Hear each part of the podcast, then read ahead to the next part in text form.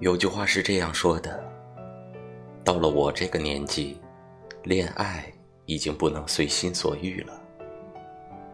年轻的时候，我们总觉得自己还小，再等等吧。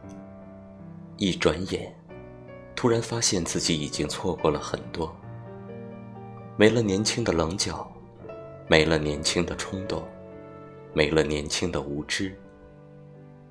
可岁月不可回首。